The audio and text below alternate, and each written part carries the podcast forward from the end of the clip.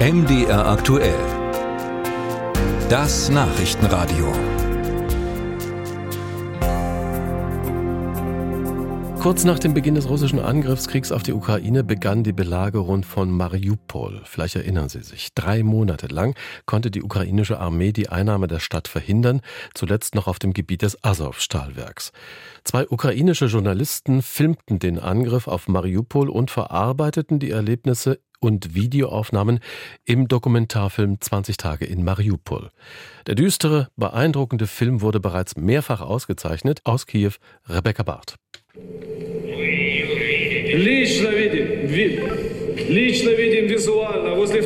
Mstislav Tschernov, Wassilisa Stepanenko und Jewgeni Maloletka sind zu Kriegsbeginn die einzigen unabhängigen Journalisten in Mariupol. Die einzigen, die den russischen Angriff auf die ukrainische Hafenstadt dokumentieren können.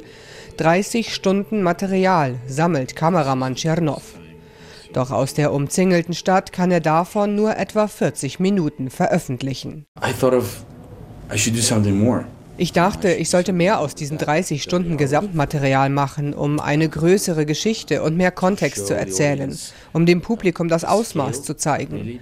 In 30 Sekunden Nachrichtenvideos kann man das Ausmaß und die Intensität des Leids und der Zerstörung nicht sehen.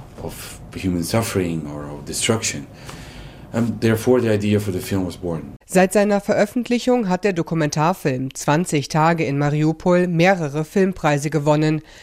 Er habe alle Preise der Welt verdient, meint Aleftina Schwetzowa. Die Journalistin musste selbst aus der zerstörten Stadt fliehen.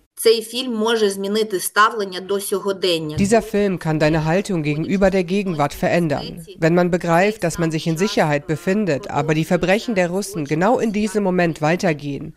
Wenn man versteht, dass eine halbe Million Menschen nicht nach Mariupol zurückkehren können, um die Menschen zu begraben, die man im Film sieht.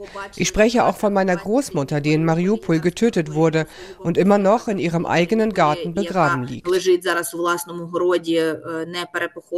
Doch vor allem für die Menschen aus Mariupol erzählt der Film auch ihre Geschichte, sagt der Fotograf Jefen Sosnowski. Auch er stammt eigentlich aus Mariupol und ist vor den russischen Bomben geflohen. Für mich ist das eine Dokumentation dessen, was in Mariupol passiert ist. Aber der Film zeigt nur den Anfang. Leider haben ich und viele andere Einwohner von Mariupol noch viel schrecklichere Dinge gesehen. Die Realität war noch grauenhafter als das, was in diesem Film gezeigt wird, obwohl das, was der Film zeigt, für Menschen, die nicht in Mariupol waren, wirklich sehr bewegend ist.